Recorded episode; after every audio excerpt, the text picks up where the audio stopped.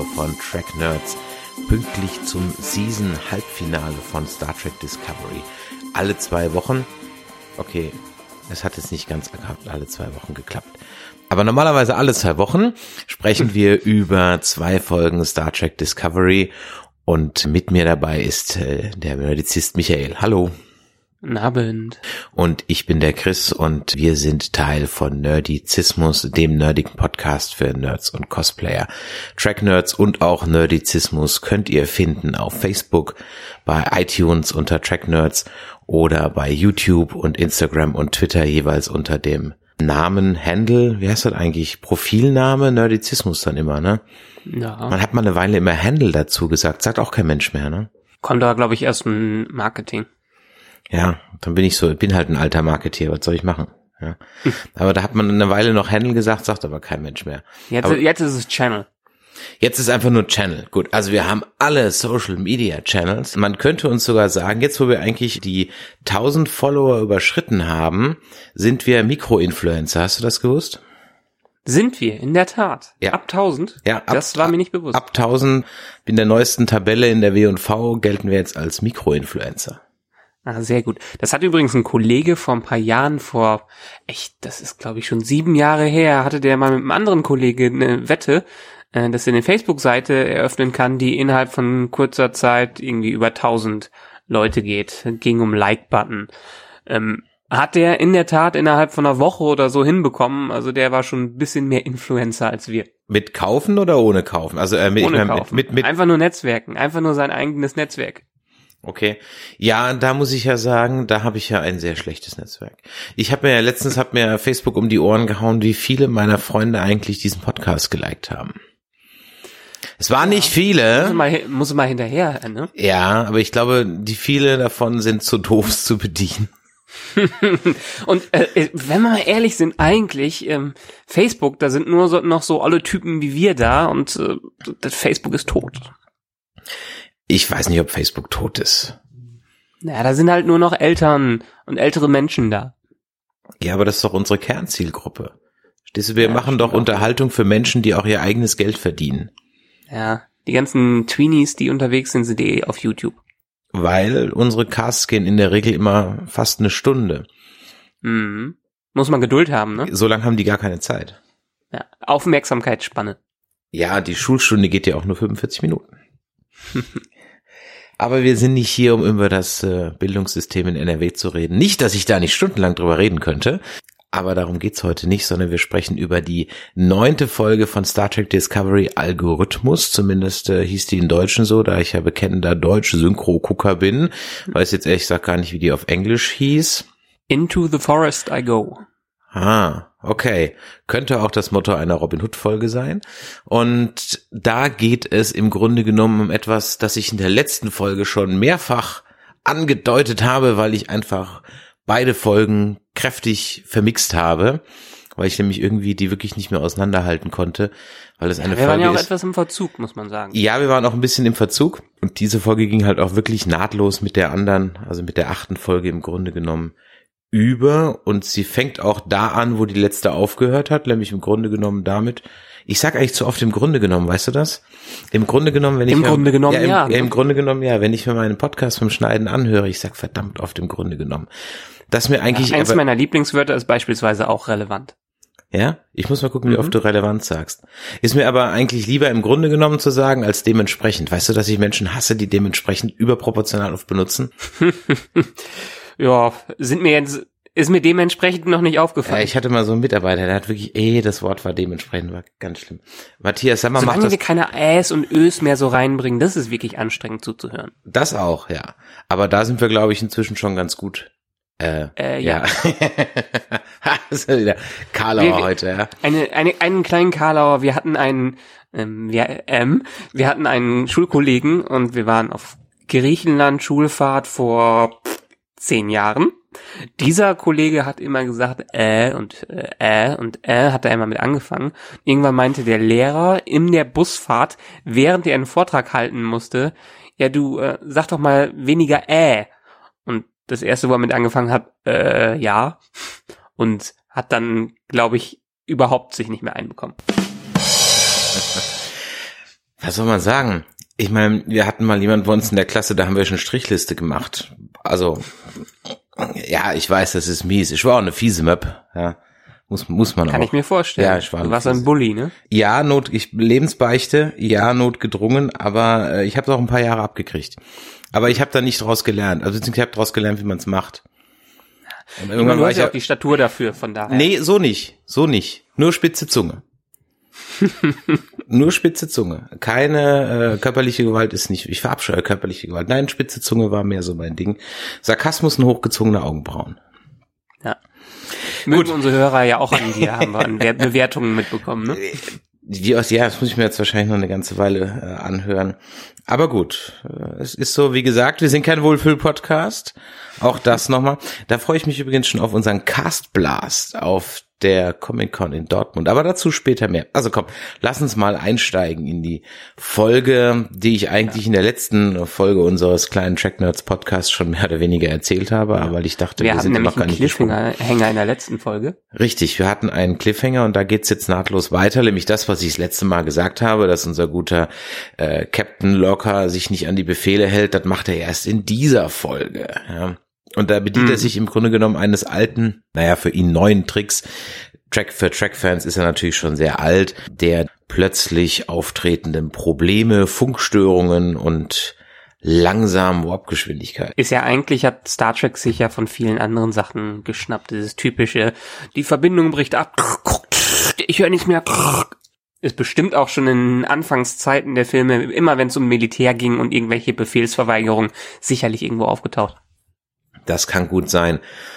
Auf jeden Fall fand ich dann das Interessante dabei, dass es dann eigentlich erstmal weiterging mit so einem richtigen klassischen Star Trek Techno Bubble.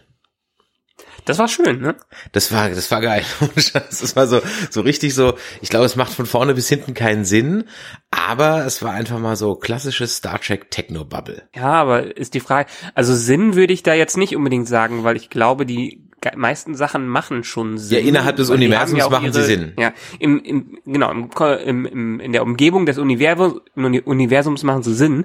Und das haben, hat, glaube ich, Star Trek bisher auch immer von allen anderen so unterschieden, dass sie da ein bisschen doch in der Wissenschaft verwurzelt waren.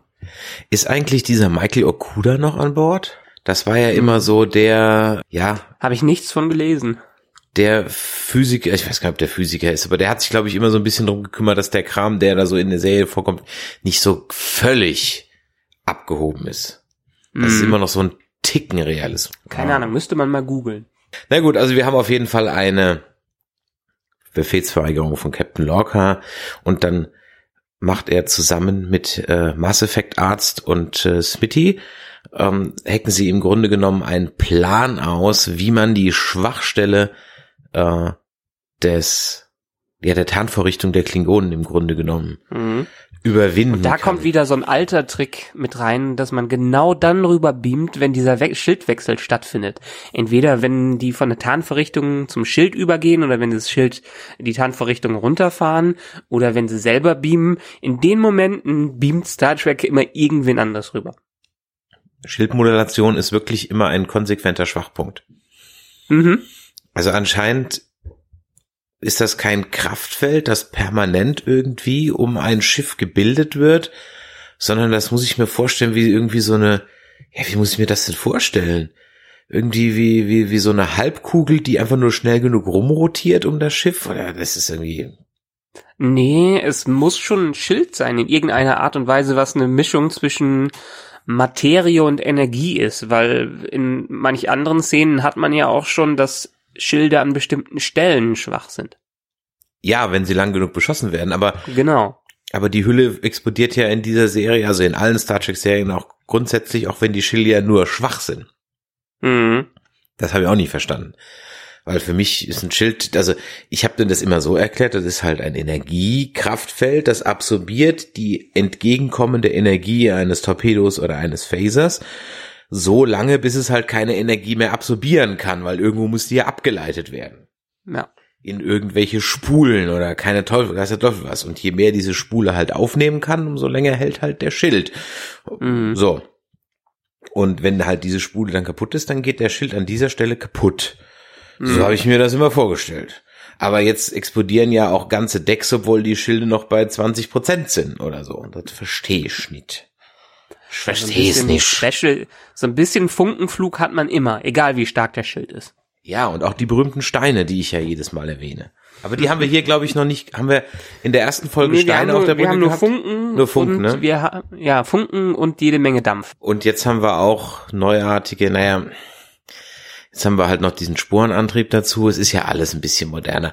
Also ich glaube, seit ich mich einfach damit äh, abgefunden habe, dass es so aussieht, wie es aussieht, komme ich inzwischen auch eigentlich ganz gut mit der Serie zurecht. Ja. Ähm, übrigens von dem Sporenantrieb und diesen ganzen Kontinuitätsproblemen. Ähm, der, der äh, Kur- Kurtzman, wie heißt er nochmal mit vollem Namen? Alex Kurtzman. Äh, ist es Alex? Ja, genau. Der hat nämlich gesagt, dass durchaus noch die Möglichkeit besteht, dass äh, diese ganzen Kontinuitätsthemen in den nächsten Staffeln, in der nächsten Staffel einmal behandelt äh, wird. Weil angeblich, laut ihm, sitzen da im Writer Room schon Leute, die jede Menge Ahnung haben von Star Trek und genau wissen und jedes Mal sagen können, nope, we can't do that, that, nope, we can't do that. Vielleicht haben sie ja wirklich einen Masterplan aller alternativen Universum oder Zeitlinie wird neu aufgefrischt oder so, dass die Sachen einmal erklärt werden. Also, dass es diese Menschen gibt, ja, das glaube ich. Ich glaube aber ehrlich gesagt, dass die erst jetzt nachträglich hinzugezogen wurden, weil sie gemerkt haben, oh, okay, jetzt manövrieren wir uns, glaube ich, in Ecken. Da kommen wir so schnell nicht mehr raus. Also, ich Äh, glaube es nicht. Ich glaube es jetzt ja, ich meine, wir, Also wir es, es klingt ja mir nach einer billigen Ausrede. Mm, Ich, soweit ich gehört habe, hat man ja schon ein paar ähm, alte Star Trek Produzenten und Regisseure mit dahinter.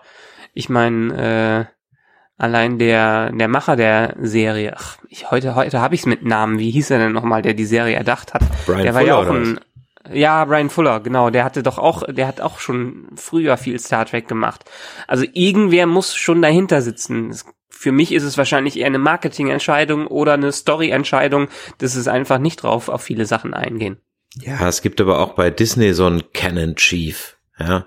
Und Mhm. guck an, was sie mit Star Wars machen, ja. Nehmen sich den Teil des Canons raus, den man gerade brauchen kann, und den Rest wird dann, der Rest wird dann weggeschmissen. Ja, aber bei Disney war das ja nachzuvollziehen. Ich meine, die haben sich das äh, Franchise gekauft und haben erstmal das ähm, Extended Universe oder wie es hieß rausgeschmissen.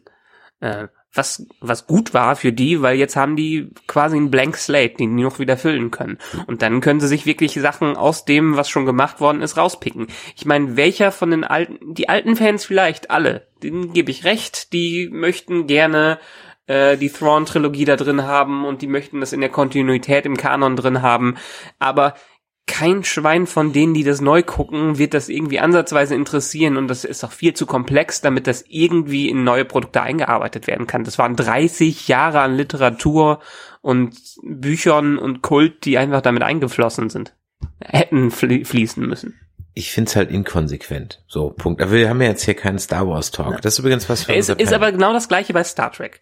Ich glaube, ich meine, wir haben ja jetzt auch äh, schon länger bei Star Trek einen Kanon, der eingehalten wird oder nicht. Wir haben auch ein sehr komplexes Konstrukt da.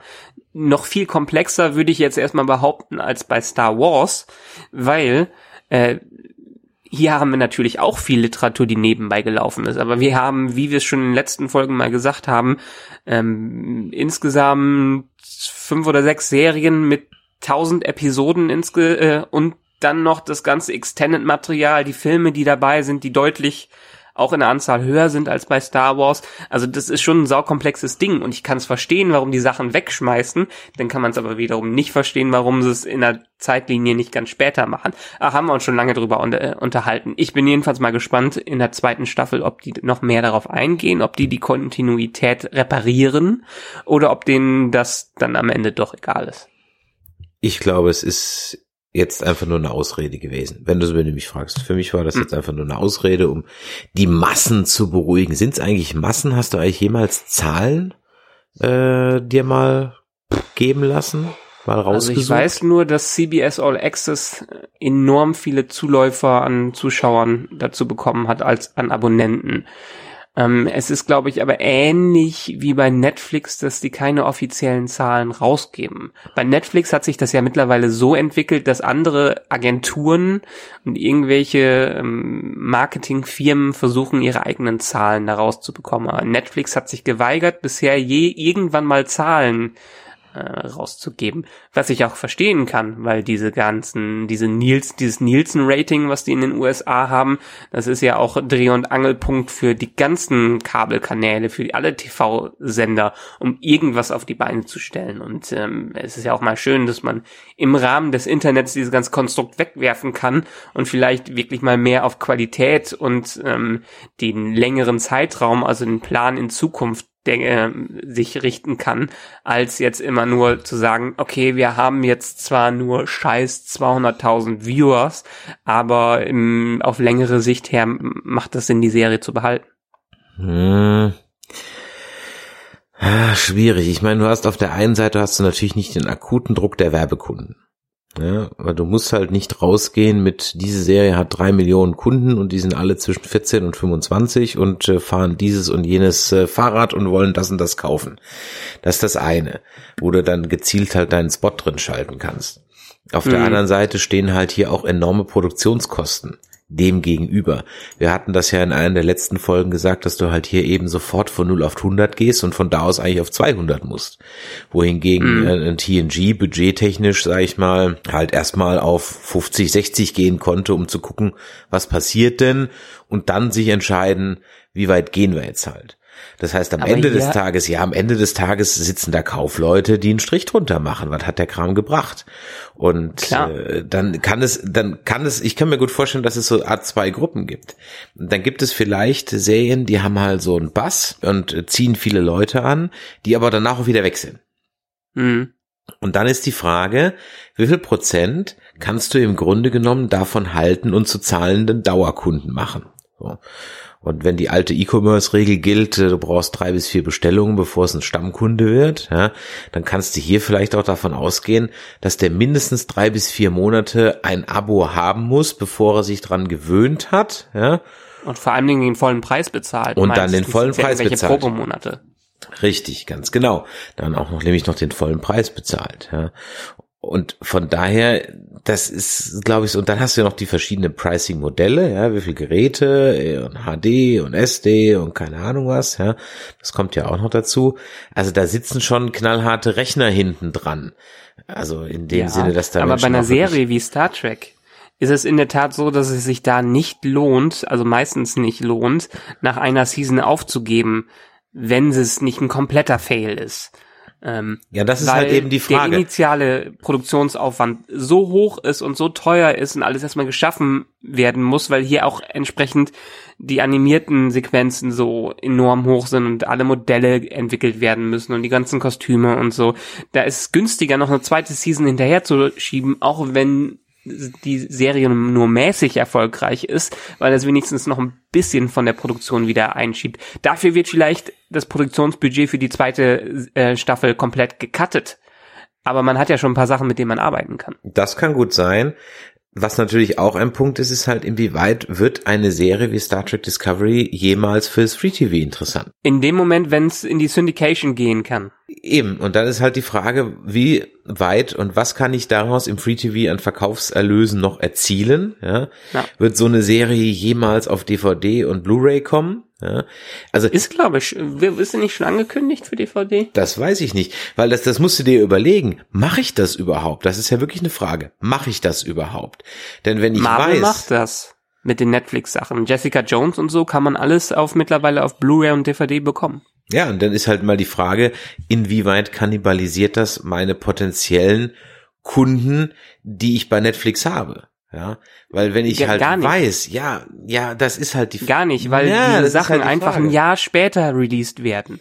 Das heißt nicht, dass die zwei Monate später rausgebracht werden, sondern ein Jahr später. Bei den ganzen anderen Sachen wie äh, Game of Thrones kommen die DVD-Staffeln meistens auch bis zu ein Jahr später raus, weil erstmal die ganze Wertschöpfungskette am Anfang ausgenutzt wird. Und ganz ehrlich, wer schaut sich die Serie mit wie, wie viele Zuschauer hat die Serie nach anderthalb Jahren noch auf diesem Streamingdienst, außer den Leuten, die mal zufällig da reinrutschen oder von der zweiten Staffel gehört haben.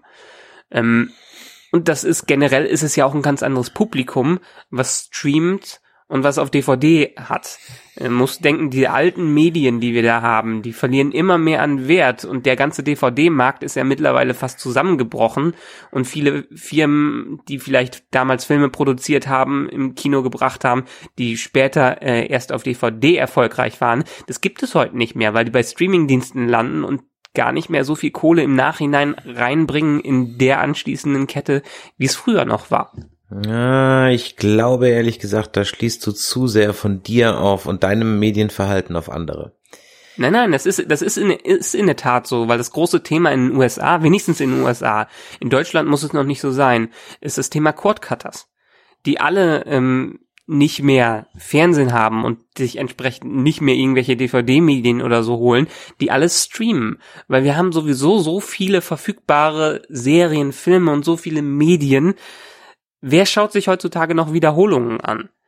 Wenn, dann guckt er sich irgendwelche neuen Sachen im Streamingdienst oder irgendwelche Klassiker äh, an. Aber so Wiederholungen von zweit- und drittklassigen Sachen werden sich heute nicht mehr angeschaut. Und die sind entsprechend auch nicht mehr relevant auf DVD, wo früher keine Möglichkeit bestand, äh, die anders als DVD zu bekommen, kann man jetzt sagen, gut, ich habe einen Netflix-Account, schau mal kurz rein und wenn scheiße ist, dann ist es mir eh egal. Äh, und das ist ein ganz großes Thema in den USA. Ja, dass es sich dahin entwickelt, da bin ich ja bei dir. Aber ich glaube ehrlich gesagt, dass es jetzt noch ein bisschen zu früh der Abgesang auf die Blu-ray und die DVD ist. Also zumindest auf die Nein, Abgesang ist es nicht. Die werden immer noch nebenbei bestehen. Es gibt ja immer noch Leute, die sich das lieber kaufen, weil manche das physisch da haben wollen, weil sie kein gutes Internet haben, weil sie keinen Bock haben, sich bei Netflix und Co. anzumelden. Die gibt es ja immer wieder. Und dementsprechend die DVDs sind ja mittlerweile auch so günstig geworden. Selbst Blu-rays kriegst du ja hinterhergeschmissen. Während wir, haben wir glaube ich in irgendeinem alten Cast schon mal besprochen, Früher hat man für, ich habe für meine Stargate-Staffeln in den Silberboxen damals 90 Euro pro Box bezahlt, als sie rausgekommen ist. Welcher Mensch wird heute noch für eine ganze Staffel von einer Serie 90 Euro oder mehr ausgeben? Die kriegst du für 10 Euro hinterhergeschmissen. Ja, das stimmt. Aber du musst halt auch sehen, in den USA sind die DVD- und Blu-ray-Preise um ein Vielfaches höher als bei uns. Ich war jetzt, ja, ich war jetzt ja gerade, wie gesagt, in Las Vegas äh, und äh, war ich natürlich auch mal in einem Best Buy oder in einem JC Penney und sonst irgendwas. Und ich war wirklich erschrocken, ob der Preise. Also so ein Grabbeltisch mit 4,95, 5 Dollar gibt's da nicht. Ja, aber da hat vielleicht das Digitalgeschäft, das klassische Ladengeschäft kaputt gemacht, weil mindestens Amazon.com die Sachen alle immer günstig da hat. Das kann sein, aber bei dem Mediamarkt-Äquivalent gab es sowas definitiv nicht. Also ich hm. gebe mal ein Beispiel, zum Beispiel die Doppel Blu-ray Ghostbusters 1 und 2, 39 Dollar. Na. Ja, das, also sorry, was kostet die bei uns? 12,95 oder so mhm. irgendwas. Auch ähm, bei, bei Videospielen gab es auch keine äh, Ramschecke oder so. Also ich meine jetzt mit Ramsch gar nicht die Qualität, sondern einfach nur so den Preis. Ja alles äh, nicht gesehen. Von daher ist vielleicht auch ein ganz anderer Markt. Ja, obwohl hier, also ich habe jetzt nebenbei direkt mal geschaut, Amazon Ghostbusters 1 und 2 im Doppelpack äh, auf Blu-ray 4K sogar für 9,99 Dollar.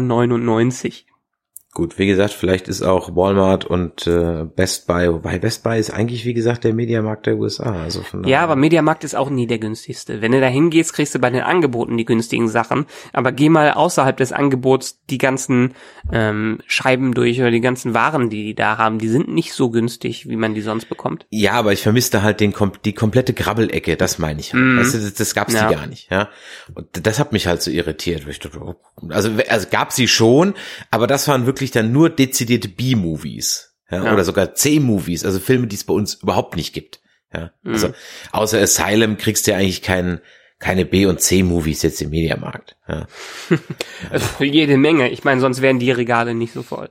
Ja gut, okay. Ich, und Gott, wann habe ich letzte Mal, ja, wann habe ich letzte Mal eine Blu-ray da gekauft? Das ist auch schon ewig her. Wann habe ich hm. überhaupt das letzte Mal eine Blu-ray gekauft? Aber wir schweifen ab. Ich finde übrigens auch gerade keinen Übergang. Während wir hier quatschen, läuft die Serie vor sich hin und wir sind eigentlich schon mit dem Außenteam auf dem Schiff der Toten. Und jetzt fassen wir mal eben mal ganz kurz zusammen. Also die, der Plan ist folgender. Die Discovery muss irgendwie 180 Sprünge ausführen. Mhm. Und zwar Irgendwie eine große Zahl. Genau. Immer ähm, von einem, einem anderen Punkt rund um dieses Schiff rum, um es einmal komplett zu scannen.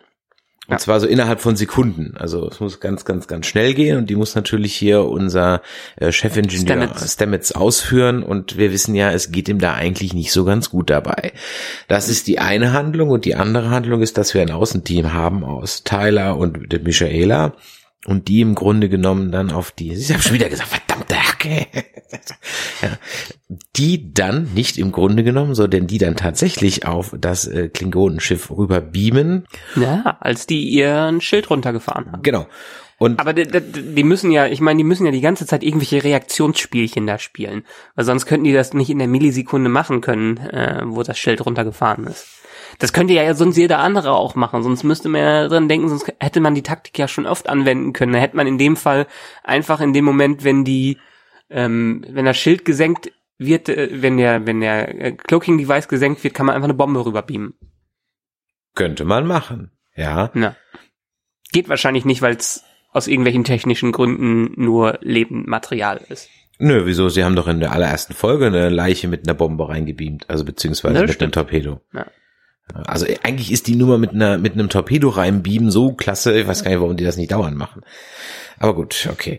Plot Armor. Genau. Also dann kommt äh, also Ed Michaela und der Ash auf der auf dem Klingonenschiff an und dann wird's ja im Grunde genommen interessant, denn drei Dinge passieren ja dann. Zum einen trifft er auf die Nagellacktante Mhm. und da hat er dann seinen Flashback. Und obwohl uns hier suggeriert werden soll, dass er da gefoltert wird, glaube ich, wir sehen die Operation, wie er zum Menschen oper- um- umoperiert wird, der gute Tyler. Das finde ich auch eine ganz gute Theorie und das Ganze erklärt auch am Ende, ähm, warum er sich wie ein Mensch anfühlt. Also bisher hat er ja nichts von sich gegeben. Diese klassischen Undercover-Agenten sieht man ja mindestens einmal in so, einem, in so einer Miniszene, wie die falsch lächeln oder irgendwie äh, die Augenbrauen im Hintergrund hochziehen, weil sie wissen, äh, ich bin hier eigentlich ein äh, ähm, Undercover-Agent. Ist bei ihm nicht passiert. Und er ist ja auch für das Team, hat sich immer gut eingesetzt und hat quasi das gemacht, was ein klassischer äh, Sternenflottenoffizier immer machen würde. Ähm, und durch diese Flashbacks, wo sie ja am Anfang die Klingonen äh, kurz vorher dem weißen Ork, dem Wok ja auch gesagt hat, dass er alles verlieren wird, äh, was ihm lieb ist. Und vielleicht hat er einfach seine gesamte Identität verloren bei dieser Operation und bei diesem Wechsel in den Teiler hinein. Ja, das denke ich auch, dass genau das damit gemeint ist. Das zweite, was sie dann im Grunde genommen finden, ist halt, dass sie den Admiral finden. Hat die gebrochene Beine, die kann nicht mehr gehen, ne? Oder ist die nur Mhm. irgendwie sowas, ne? Oder hat die ein gebrochenes Rückgrat? Ich glaube, dann da wird sie nicht mehr so sprechen. Ich glaube, die hat nur gebrochene Beine. Das ist das eine. Und dann haben wir ja die äh, Michael Burnham, die sich im Grunde genommen, ah, verdammte Hacke, ich schneid das alles raus, ja? die sich dann auf die Brücke verehrt. Und da passiert ja das, worauf ich die ganze Zeit gewartet habe. Und hoffentlich war das der Startschuss dafür, dass wir in Zukunft die Klingonen einfach auch Englisch beziehungsweise Deutsch sprechen hören. Mhm. Denn sie hat ihren Universalübersetzer dabei und endlich, endlich muss ich mir das Genuschel nicht mehr anhören. Ah, was war eine Ja. Wohltat. Und scheinbar müssen sie ja auch nicht nuscheln. Der hat ja einigermaßen klar gesprochen. Unter dem ganzen Make-up. Unter dem ganzen Make-up, ja, das ist halt der Punkt. Aber wenigstens, also da, da habe ich ja wirklich, da habe ich mich echt gefreut. So, ach, wie Mhm. schön. Wa- Was ich ein bisschen verwirrend fand, dadurch, dass wir einfach den Übersetzer da haben und ein bisschen angehört haben, äh, dass der ja immer das simultan übersetzt, hätten wir, also rein logistisch gesehen, immer zwei Töne hören müssen. Gut, ist jetzt Technik, dass wir es nicht hören und dass die jetzt direkt miteinander sprechen. Aber technisch gesehen müssten die ja alle in ihrer Sprache sprechen und wir müssten den Klingonen nur aus dem Translator so hören. Ja, technisch gesehen ist das so. Aber das hat sich ja dann, glaube ich, nicht geändert, weil eigentlich ehrlich gesagt nie gesagt wird, zumindest weiß ich es nicht. Vielleicht kann das ja mal einer unserer Hörer schreiben, wie eigentlich ein Universalübersetzer funktioniert. Ob die ja. so einen Babelfisch im Ohr haben, also so einen Knopf im Ohr, ob das implantiert wird von Geburt an oder ob das Ding wirklich immer im Kommunikator sitzt und es einfach aus, ich sag mal, Convenience-Gründen einer Serie immer nur so dargestellt wurde, als wäre das halt in Echtzeit, aber eigentlich hätte man sich so vorstellen müssen, dass es immer über so einen kleinen Lautsprecher kommt. Ich weiß ehrlich gesagt gar mhm. nicht, wie das geht. Also ein Lautsprecher kann es nicht sein, äh, weil es gibt genug ähm, Star Trek-Episoden, ähm, wo sich dann eine unbekannte Spezies darüber wundert, dass sie die Leute versteht. Ja, der Lautsprecher im Kommunikator, jetzt nicht im Schiff. Genau, im Kommunikator kann es auch kein Lautsprecher äh, sein, weil wenn es ein Lautsprecher wäre, dann würde man einerseits den so, Sprecher du. hören ja, okay. und dann mhm. die Übersetzung. Und das kann ja nicht sein, weil wie gesagt, wir haben in vielen äh, vielen Folgen schon immer mal wieder gehabt, wenn der eingesetzt wurde, wo sich die Aliens gewundert haben, dass die Menschen deren Sprache sprechen können. Oder wenn der Kommunikator kaputt war und der repariert wurde, war es plötzlich auch wieder, als ob nur eine Stimme sprechen würde. Mhm. Ich meine, ist auch ein Convenience Device ist einfach äh, was, es wäre auch nervig, wenn man es die ganze Zeit anders hören würde und wahrscheinlich haben die das in Star Trek dann auch erst später rein interpretiert, als sie dachten, gut, wir haben verschiedene Spezies, dann brauchen wir einfach einen Universalübersetzer, damit es funktionieren kann. Hm. Gut, hier haben wir es jetzt äh, eingeführt, Gott sei Dank soll mir recht sein. Allerdings muss ich sagen, dieser Daktach Kampf, oder sind ja eigentlich keine Dolche, das sollen so Mini-Butlets sein oder keine Ahnung was, der war schon ziemlich Panne. Also. Es war nicht logisch. A, das. B, fand ich auch den von der Choreo schlecht. Ich gucke ihn jetzt ja gerade nochmal. Und die hauen, ja, wie, das ist wie bei, bei, bei Star Wars Episode 1. Wenn man da im Grunde genommen, oder bei, überhaupt bei den ganzen Star Wars neuen Lichtschwertkämpfen, wenn man die genau analysiert, dann treffen die sich nie. Also die hauen mhm. mit den Lichtschwertern immer üben rüber oder drunter, aber es sieht halt spektakulär aus. Und das Ganze hier hat für mich so sowas wie ein Theaterkampf in der Oper. Ja, so, hier, nimm das, Schurke, oh, ich halte dich auf, ja, also es ist irgendwie, hm, äh, ja, aber es ist mittlerweile doch in allen, äh, allen Serien. Ja, so. da habe ich schon besser Cool. Also wenn, wenn du richtig nee. kämpfen würdest, dann wird das nie so aussehen, wie wir es haben. Gerade wenn es um Schwerter geht oder irgendwelche Waffen. Ja, aber diese, Bei diese, Schwertern, diese Dolche sind so mickrig. Zustechen und alle werden tot. Ja, aber diese Dolche sind so mickrig. Ich hatte mich auf ein Butlet oder so gefreut. Ja, das mhm. fand ich ein bisschen. War wahrscheinlich kein Platz da. Wobei, wir haben ja so, so komische Butlets ja schon so gesehen. Mhm. Also die neuen. Stimmt, hingen ein paar an den Wänden, ne? Mhm, stimmt, da hingen ein paar an den Wänden. Gut, also im Grunde genommen, worum geht's jetzt? Was ist das, die Quintessenz aus der Sache? Der Schild wird, nee, das, das Schiff ist enttarnt, der Schild wird äh, heruntergefahren und dann kann die äh, Discovery im Grunde genommen dieses Schiff. Nee, der Schild wird nicht heruntergefahren. Aber wieso, wieso, wieso ja. aber wieso können sie die denn einfach plötzlich mit fünf, sechs Torpedos platt machen? Weil die jetzt die Frequenz kennen. Also doch wieder die Schildmodulation. Alles ja, klar. Ja, natürlich. Okay, gut, dann, ja. dann ja, wie gesagt, das ist jetzt äh, ein bisschen mehr. Es ist ja, es ist ja nicht so wie bei den Borg, die das ganze Zeit adaptieren können, sondern die haben ja eine Frequenz und diese Frequenz musste erstmal herausgefunden werden. Und jetzt habe ich dich nämlich erwischt. Naja, also nicht dich, ich habe den Teiler erwischt. Denn der wendet sich ab und geht von der Brücke, als das Schiff explodiert. Er guckt äh, da nicht hin. Ja, aber ich glaube, es ist eher, weil er noch unter seinem äh, posttraumatischen Störungen leidet. Nee, ich glaube, es geht eher darum, weil er dann doch nicht mit ansehen kann, wie das Schiff der Toten da explodiert. Meinst du? Mhm. Also, ist jetzt meine Interpretation dieser Körpersprache. Ja, aber jetzt, ich, ich guck mal gerade, ob ich die Szene beim Scrollen finde. Das, das Netflix-Scrollen auf dem Tablet ist immer ein bisschen scheiße. Ich sehe eigentlich nur Lorca, wie er da steht mit der Riesenexplosion, wo er sich die schönen Sachen eingeträufelt hat. Und dann kommen Burnham und Tyler rein. Und wir haben die ganze Zeit einfach nur Slow-Mo. Genau, die ganze Zeit. Aber der guckt doch dahin. Ja, und dann dreht er sich jetzt sehr schnell weg. Mm, ja, aber ich glaube, das kann man nicht deuten, dass er nicht hinschauen kann. Ich glaube, das ist einfach, die haben genug an dem Tag gehabt.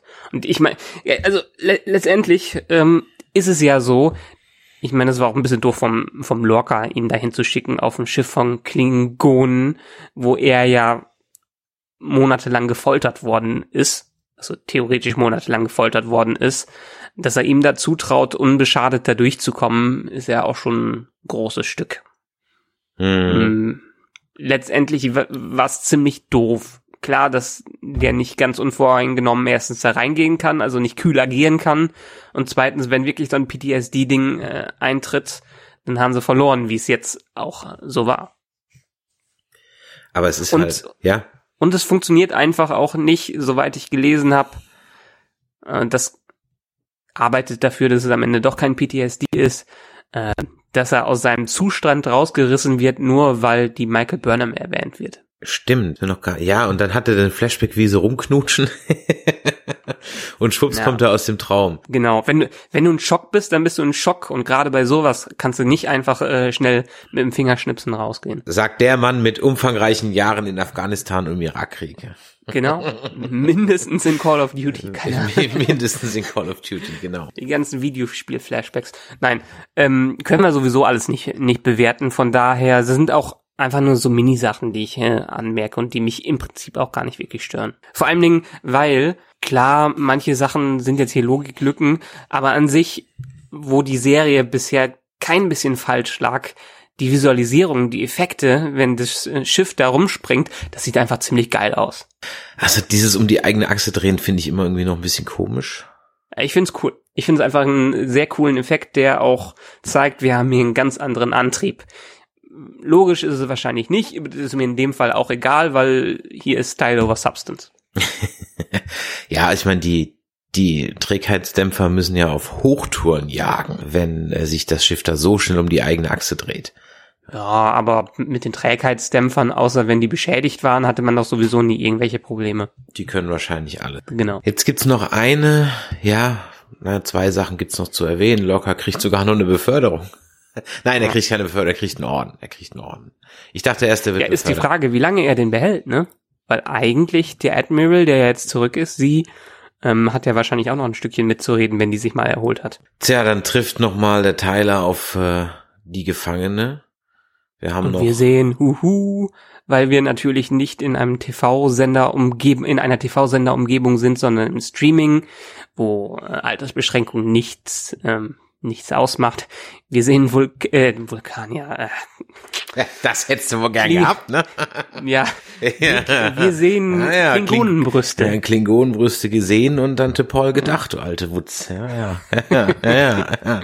Und was kriegst du stattdessen vorgesetzt? Nochmal äh, ein äh, Knutscher zwischen äh, Smitty und äh, Mass Effect Doktor. Mhm. Aber das war nicht der erste, die haben ja schon mal rumgeknutscht, ne? War jetzt nicht der erste ja. schwule Kuss bei Star Trek, genau. Und war nur einfach willkommen, ich bin wieder da. Und einmal springt er dann. Klar ist es dieses typische, dieses Filmklischee, das letzte Mal geht immer irgendwas schief. Das letzte Mal muss immer, auch wenn man sich selbst dafür entscheidet, wir fliegen jetzt nach Hause. Wenn es jetzt nicht das äh, Serienfinale gewesen wäre, dann ist es nicht überraschend, dass jetzt hier irgendwas gründlich schiefgehen muss und das geht es aber auch nur scheinbar. Und sie landen im Paralleluniversum. Ist die Frage, ob es ein Paralleluniversum ist? Wahrscheinlich. Also ich tippe jetzt ganz stark drauf, dass ja. die zweite Staffelhälfte im Grunde da, nein, nein, nein, nein, nein, nein, nein, nein, nein, nein, nein, nicht im Grunde genommen sagen. ja, ja, ja, ja, ja, hier. Das ist, ich glaube, mein Frontallappen, der mir da einen Streich spielen will. Also ich habe nicht ganz verstanden, warum sie irgendwie in so einem Trümmerfeld sind, was wohl aus klingonischen Trümmern besteht. Also ja, aber das ist ja der Cliffhanger einfach. E-, eben, wahrscheinlich ist das, wird das der Cliffhanger sein. Aber wir hatten ja in einer der letzten Folgen schon mal dieses Display, wo ja dieses äh, Paralleluniversum so ein bisschen angedeutet wurde auf dieser Grafik. Ja. Von daher denke ich mal, dass die jetzt im Paralleluniversum gelandet sind. Was mich durchaus irritiert hat oder andersrum, nein, nicht irritiert, aber es verwundert mich, wenn ich jetzt mal so dieses erste Season-Finale oder Halbfinale mal mir so angucke, dann war ich doch durchaus überrascht, dass der Klingonen, vermeintliche Klingonen Obermufti jetzt äh, tot ist. Da hatte ich nicht mit gerechnet. Mhm. Ich hatte nämlich damit gerechnet, dass halt, als du gesagt hast, es wird auf jeden Fall eine Paralleluniversumsfolge geben, dachte ich halt, naja, es ist halt so der, die Comedy-Folge der Staffel, ja War Mhm. jetzt so mein Eindruck oder meine Erwartung daran. Jetzt glaube ich inzwischen so, die zweite Staffel dreht sich darum, aus dem Paralleluniversum wieder zurückzukommen. Dann sind wir mehr im Voyager-Territorium. Ich glaube jetzt, wir haben nämlich über ein Ding noch nicht gesprochen. Ich glaube, dass das nicht ganz, ähm, dass Lorca nicht ganz unschuldig war. Also, dass das schon recht bewusst ist, warum die dahin gesprungen sind. Weil wenn man jetzt wirklich einen Screen Cap 1 zu 1 durchgeht und sich mal anschaut, was der denn da rumtippt, weil der tippt ja ganz bewusst auf seinem Kommando-Pad rum, bei seinem Stuhl. Und ähm, wenn man dann genau darauf achtet, springt er zu unbekannten Koordinaten hin. Und das hat er schon selber eingegeben. Und die ganzen Sprünge davor, ich meine, die müssen die Koordinaten kennen, sonst würden die das nicht machen. Und jetzt hat er irgendwas eingegeben, was unbekannt ist. Wenn man sich wirklich Screen für Screen anschaut. Also es ist ganz schlecht zu sehen und man muss wirklich im entsprechenden Frame anhalten. Aber das scheint auch wirklich locker gewesen zu sein, der darüber springen will, was die Theorie wieder befeuert, dass er ursprünglich aus dem Paralleluniversum sowieso kommt. Äh, Moment mal, das äh, habe ich jetzt noch nicht gehört. Der kommt aus dem Paralleluniversum? Okay, die Theorie hast du noch nicht gehört, weil der einfach ähm, so ganz fiese Sachen macht, die so ganz äh, föderationsunmäßig sind und weil er halt so ein Captain ist, wie wir ihn noch nicht erlebt haben und so seine eigenen Wege geht. Okay, das machen andere Captains auch. Aber weil er im Prinzip so ein bisschen böse ist, haben viele gedacht, okay, er kommt direkt aus dem Spiegeluniversum und der versucht vielleicht wieder dahin zu kommen oder irgendwas in der Richtung zu machen. Auf jeden Fall gibt es die Theorie, dass Lorca eine böse Version von Lorca ist, die aus dem Spiegeluniversum stammt. Und das könnte jetzt der Weg gewesen sein, um da wieder zurückzukommen. Ja, dass er also praktisch das Schiff klauen wollte. Genau. Nicht vielleicht das Schiff. Also dann hätte er es schon viel früher gemacht. Das wäre ja schwachsinnig gewesen, wenn er es nicht von Anfang an probiert hätte, zu den Koordinaten hinzuspringen. Das ist auch wieder. Er wird ja irgendeine Agenda gehabt haben. Was ich mir vorstellen kann, ist, dass vielleicht im Paralleluniversum die Klingonen gewonnen haben und er zurückgesprungen ist durch irgendein Wurmloch oder irgendeine andere Technologie und die vielleicht, ach nee, vielleicht haben die in dem Paralleluniversum diese Antriebstechnologie entwickelt, aber es war viel zu spät, dass sie die entwickelt haben. Deshalb ist er mit Hilfe dieser Technologie zurückgesprungen, hat den Platz von dem Lorca in diesem Universum übernommen und die ganze Zeit dahin gearbeitet, dass erstens der Krieg in dem Universum gewonnen wird. Deshalb ist er auch so fanatisch dahinterher, Krieg zu führen und gegen die Klingonen zu gewinnen, äh, weil er weiß, dass das in einem anderen Universum schon schiefgegangen ist.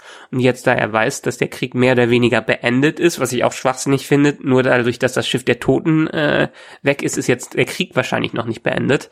Ähm, und dass er nach Hause zurückkommen soll, äh, denkt er, okay, dann kann ich am Ende nichts mehr mit dem Schiff machen und nutze jetzt meine letzte Gelegenheit zum Sprung, weil der Typ will ja auch nicht mehr springen. Stamets hat keinen Bock mehr nach diesem Sprung noch irgendwas zu machen, um dann doch in mein Universum zurückzukehren. Klingt logisch. Ja.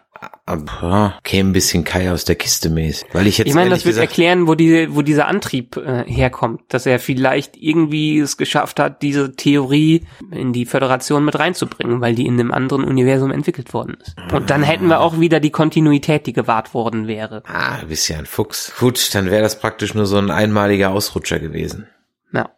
Das hieße ja aber dann, dass die Discovery am Ende dann im Grunde wieder back to the roots geht. Also dann eigentlich gar nichts Besonderes mehr ist, außer just another Forschungsschiff. Ja, ist die Frage, ob jetzt Stamets nicht mehr in der Lage ist, irgendeinen Sprung durchzuführen und die dementsprechend auch keine Gelegenheit haben, haben wir die letzten Male drüber gesprochen, ohne genetisches Material von dem Bärtierchen äh, kann auch keiner, kein neuer modifiziert werden, so dass die wirklich da feststecken. Ob wir dann auch, dann, ob dann alle Charakter auch erscheinen, einfach nur Bärte tragen oder bauchfrei rumlaufen. das wäre auf jeden Fall wunderbar. Ja, ich weiß noch nicht, ob ich das so wunderbar Ja. finden würde. Ja, aber ich meine, und wenn wir es jetzt im, im Gesamtkontext sehen von der Halbstaffel, finde ich es einerseits gut, aber andererseits auch nicht so gut. Einerseits geht's in eine Richtung, so dass wir uns nicht mehr mit diesem blöden Klingonenkrieg, der jetzt nicht so spektakulär war, beschäftigen müssen, sondern uns wirklich aufs ähm, Erforschen konzentrieren können, also die eigentliche Funktion, die die Discovery auch haben sollte.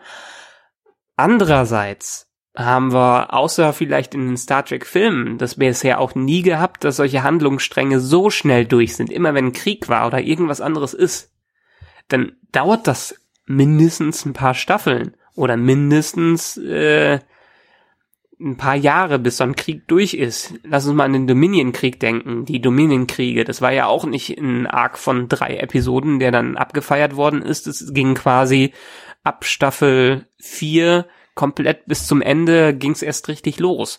Und Star Trek hat solche großen Entwicklungen, die auch wirklich mm, Einfluss auf das Universum hatten und was da passiert nie so schnell durchgezogen, wie es jetzt in Discovery war. Und deshalb finde ich es ein bisschen schade. Ich hätte, ich mochte den Krieg nicht, aber ich finde es schade, dass er durch so ein Deus Ex Machina Ding wie jetzt in dieser Folge einfach so beendet worden wäre. Ja, verstehe ich auch nicht. Ich hatte mich auch schon so ein bisschen dran gewöhnt. Auf der anderen Seite, gut, wir haben uns darüber beschwert, über die flachen Klingonen und den blöden Krieg. Jetzt ist er vorbei.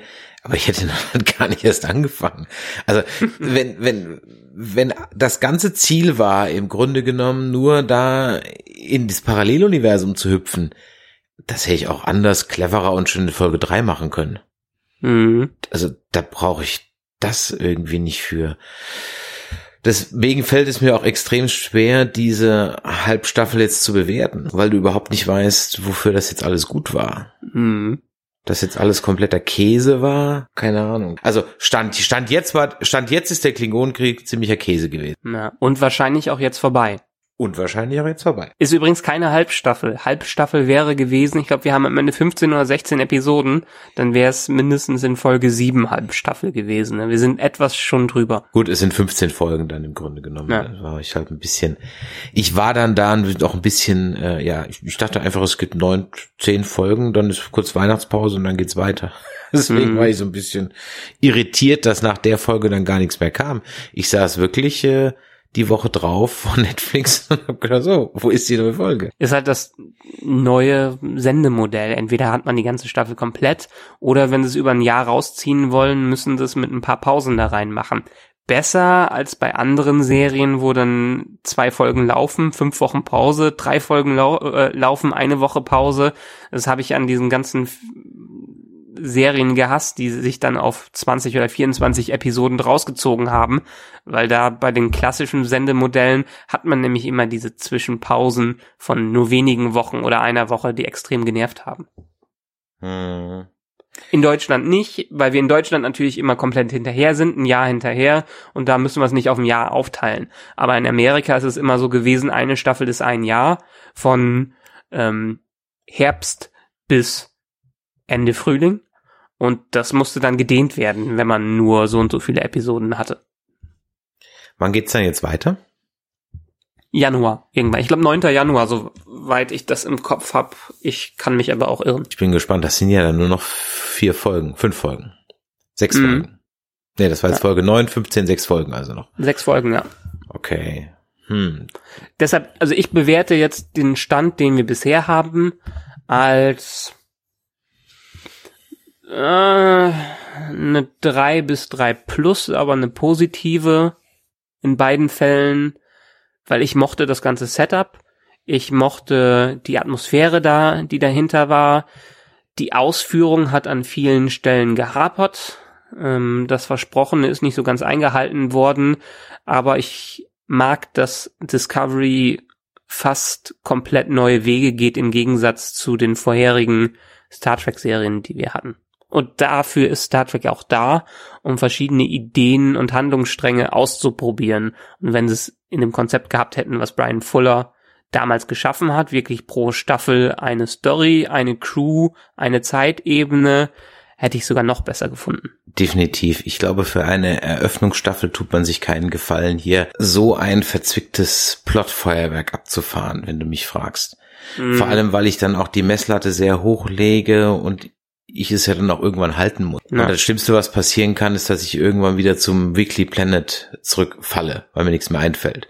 Oder weil ich mich in irgendwelche Sackgassen schreibe, aus denen ich nicht mehr rauskomme. Mhm. Da glaube ich, ist es, wie gesagt, besser, man macht erst ein paar Erklärbärfolgen und steigt dann irgendwann ein. Aber dann sind wir wieder bei dem, du musst halt von 0 auf 200 auf 100 gehen. Genau. Man hat keine Staffel oder zwei Staffeln heutzutage mehr Zeit, um was aufzubauen. Was schade ist, Äh, ich meine, heutzutage wird auch keiner mehr zwei miese Staffeln gucken und dann sich freuen, dass es besser wird. Eine halbe Staffel höchstens.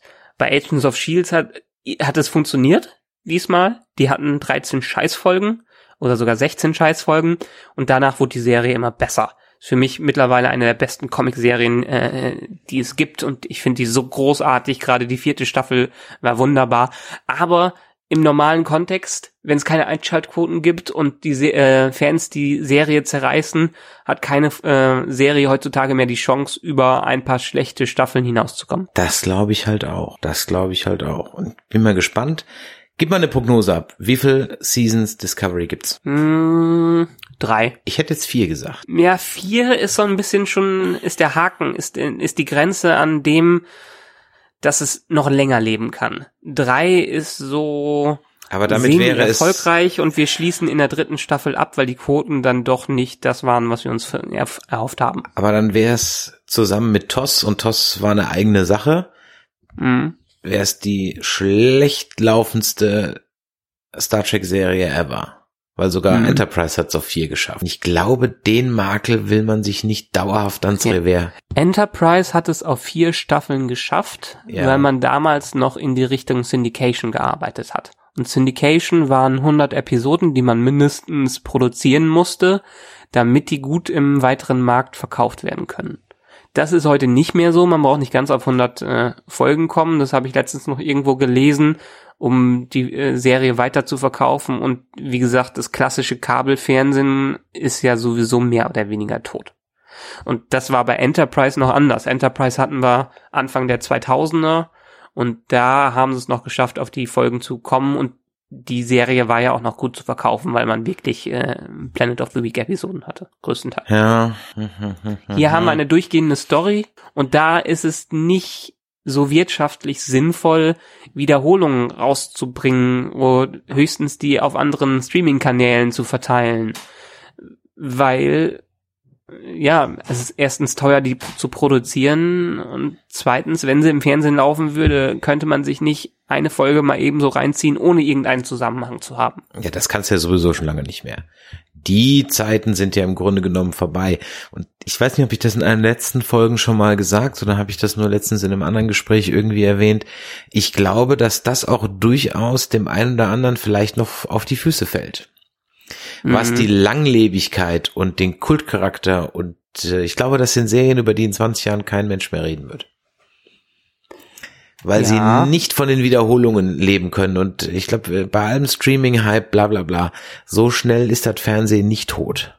Mhm. Ja, ich glaube, es geht in die Richtung, dass die überleben werden, weil wir halt mehr Richtung Netflix und CBS All Access und die ganzen Streaming-Dienste äh, gehen und die Leute gerne binge-watchen. So eine Serie mit drei Staffeln kann man gut binge-watchen. Die lässt sich dementsprechend gut weiter verbreiten in den Streaming-Kanälen. Wir haben aber durchaus noch ganz viele Serien, die diese, dieses klassische eine Woche eine Story-Format machen. Ich meine, eine der erfolgreichsten, die noch unterwegs sind, ist beispielsweise Big Bang Theory. Die ganzen scheiß Sitcoms, die bauen ja alle auf diesem Prinzip auf. Und dann haben wir den ganzen CIS-Scheiß und den Medical Drama-Serien und die ganzen Detektivsachen, die sind immer noch im Fernsehen sehr erfolgreich und werden immer noch weiter produziert. Also wir haben hier so zwei Parallelwelten. Einmal die Welten fürs klassische Fernsehen, ähm, die sich dann auch Tante Erna äh, in Woche zwei anschauen kann, ohne dass sie die wo drei Wochen davor gesehen hat. Und dann haben wir die Serien, die im Streaming innerhalb von zwei Tagen an einem Wochenende durchgeschaut werden können. Würdest du die Serie dann im Nachhinein doch lieber bingen? Ja. Das ist eine Serie, die eigentlich fürs Bingen geschaffen worden ist. Weil haben wir auch schon drüber gesprochen, so einzelne Planet of the Week Episoden hatten wir bisher nicht wirklich. Und für eine serielle Serie, wo wirklich ein äh, Storystrang ganz stark durchgeht, ist es schwer, das wirklich pro Woche zu verteilen mit Pausen dazwischen. Heutzutage ist das einfach nicht mehr, geht das nicht mehr in die Sehgewohnheiten, wie man es hat. Wenn man was im Fernsehen guckt, dann vielleicht die Simpsons, weil man sich die Simpsons tausendmal ansehen äh, kann und jede Folge im Prinzip wie die Folge davor ist. Und Bingen macht man schön an einem verregneten Wochenende, wie dieses Wochenende, und kann sich auf die Couch legen und hat nichts anderes zu tun, als eine Serie mal durchzuziehen. Auch wenn sie schlecht ist, kann man sie aber wenigstens in zwei Tagen durchziehen und muss sich dann nie wieder damit beschäftigen. Was ich jetzt mit äh, Dings gemacht habe, äh, Punisher. Okay, fandst mir, du so schlecht? Nein, da hätte ich mir sogar noch drei, vier, fünf Folgen mehr gewünscht. Mhm. Ich fand die nämlich eigentlich ganz gut. Ja. Also jetzt war jetzt nicht überragend, aber ganz gut. Ja. Wird eine zweite Staffel wahrscheinlich geben. Ah ja, okay. Jetzt habe ich mit Defenders angefangen. Ja, Defenders ist, ähm, okay, wir schweifen ab. Defenders finde ich hinter Punisher. Also als erstes kommt Daredevil, dann für mich Jessica Jones, dann kommt Punisher. Ähm, und auf den letzten, auf den Plätzen dann Defenders und Luke Cage und Iron Fist ganz, ganz hinten. Soweit bin ich noch gar nicht. Muss ich Iron Fist zu Ende gucken, um Defenders zu verstehen? Nein. Gut, alles klar, weil Iron Fist fand ich nämlich doof, da habe ich irgendwie nicht weitergeguckt. Ja, das ist, hör dir den Podcast an, den wir mit Emu und André gemacht haben und dann erfährst du eigentlich alles, was wir daran scheiße fanden. Podcast ist ein gutes Stichwort, denn ihr hört natürlich einen Podcast und wir haben uns etwas gedacht, dass wir mal unsere Hörer auch mal live sehen wollen. Denn das letzte Mal, als wir den einen oder anderen Hörer getroffen haben, ist dann auch schon wieder eine ganze Weile her. Das war nämlich auf der Comic-Con in Stuttgart. Und weil uns das so gut gefallen hat, gehen wir jetzt auf die Comic-Con nach Dortmund. Die findet statt am 9. und 10.12. in der Westfalenhalle in Dortmund. Und dort findet zum ersten Mal live on stage der Cast Blast statt. Da treffen sich nerdige Podcasts und der Michael und ich haben die Ehre, das Ganze zu hosten.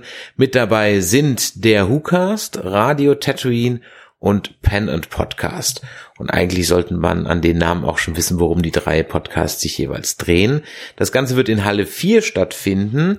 Die genaue Zeit haben wir noch nicht, die erfahrt ihr aber auf unseren Social Media Kanälen Facebook, YouTube, Twitter, Instagram oder auf unserer Webseite nerdizismus.de. Das Ganze ist praktisch auch unser dreijähriges Jubiläum dann, mehr oder weniger, live on mhm. stage. Verdammte drei Jahre schon. Ja, die Zeit verfliegt, wenn man Spaß hat. Und da dürft ihr uns auch gerne zu gratulieren. Wer uns also eine Audionachricht schicken möchte, der kann das gerne tun an info.nerdizismus.de oder über die einschlägigen Social Media Kanäle. Oder ihr schreibt uns eine Grußbotschaft an info.nerdizismus.de oder kommentiert es irgendwo. Da freuen wir uns natürlich auf jeden Fall, wenn da was passiert. Und wir haben uns auch für 2018 dann schon ein paar neue Dinge einfallen lassen. Ich glaube, es wird eine runde Sache. Wir werden ein paar Sachen ändern, was unseren Cast angeht, was die Feeds angeht. Aber das werden wir euch dann zu gegebener Zeit noch in diesem Jahr mitteilen, bevor es dann in 2018 weitergeht. Also, ich glaube, wir kommen vorher nicht mehr. Doch, wir kommen vorher noch einmal zu The Walking Dead, zu Dead Nerds Talking. Ja, wir haben auch noch mal andere Sachen in der Hinterhand, die wir noch senden müssen. Von daher ja, ja, mindestens noch einmal, wo wir als Überraschung beim anderen dabei sind. Das versenden wir im Nachtprogramm. Genau. Ja, das schieben wir auf irgendeinen dritten Kanal von uns und versenden das im Nachtprogramm. ja, wo, wo keiner hinkt. Weißt du, das gute Zeug kommt immer nachts um eins im SWR oder so. Ja. In diesem Sinne, dann geht's mit Track Nerds weiter am, wann war's nochmal? 9. Januar. 9. Januar und dann eine Woche später, wenn wieder zwei Folgen gelaufen sind, hören wir uns wieder für Track Nerds. Schaut doch mal in unsere anderen Kanäle vorbei und in diesem Sinne, macht Idiot. Bis dann. Ciao.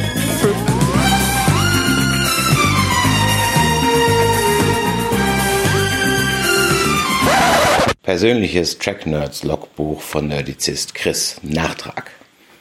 Wir wurden alle getrollt. Während sich die Nerds da draußen im Internet inklusive uns darüber aufregen, dass die Continuity in dieser ganzen Discovery-Serie nicht zusammenpasst und da Technik zu sehen ist, die wir nicht kennen, die Klingonen anders aussehen, die Schiffe etc. pp. Und wir ja jetzt nach Ende der neunten Folge vermeintlich ins Paralleluniversum geflogen sind, komme ich unabhängig von Reddit und dem Internet zu der Erkenntnis, dass es genau umgekehrt ist. Lorca kommt aus der normalen Kirk-Zeitleine, die wir kennen, und die ganze Serie hat bisher im Paralleluniversum gespielt. Und Lorca soll vielleicht, weil der Klingonenkrieg im Kirk-Universum schlecht läuft, den Sporenantrieb klauen oder irgendwie was anderes. Also, meine Voraussage, Es ist genau umgekehrt. Und jetzt haben wir eine Serie, bei der die Discovery aus dem Paralleluniversum Fish Out of Water ist, nämlich in unserer Zeitlinie, also in der TOS-Zeitlinie, und jetzt wieder zurück muss in die Parallelzeitlinie. Ich bin gespannt, ob sie es so machen. Aber ich glaube, die Produzenten haben uns alle getrollt, lachen sich in Ast über die Nerds da draußen, die sich einen aufregen, weil sie es im Grunde genommen ganz clever angestellt haben. Wir werden sehen. Track Nerds Ende.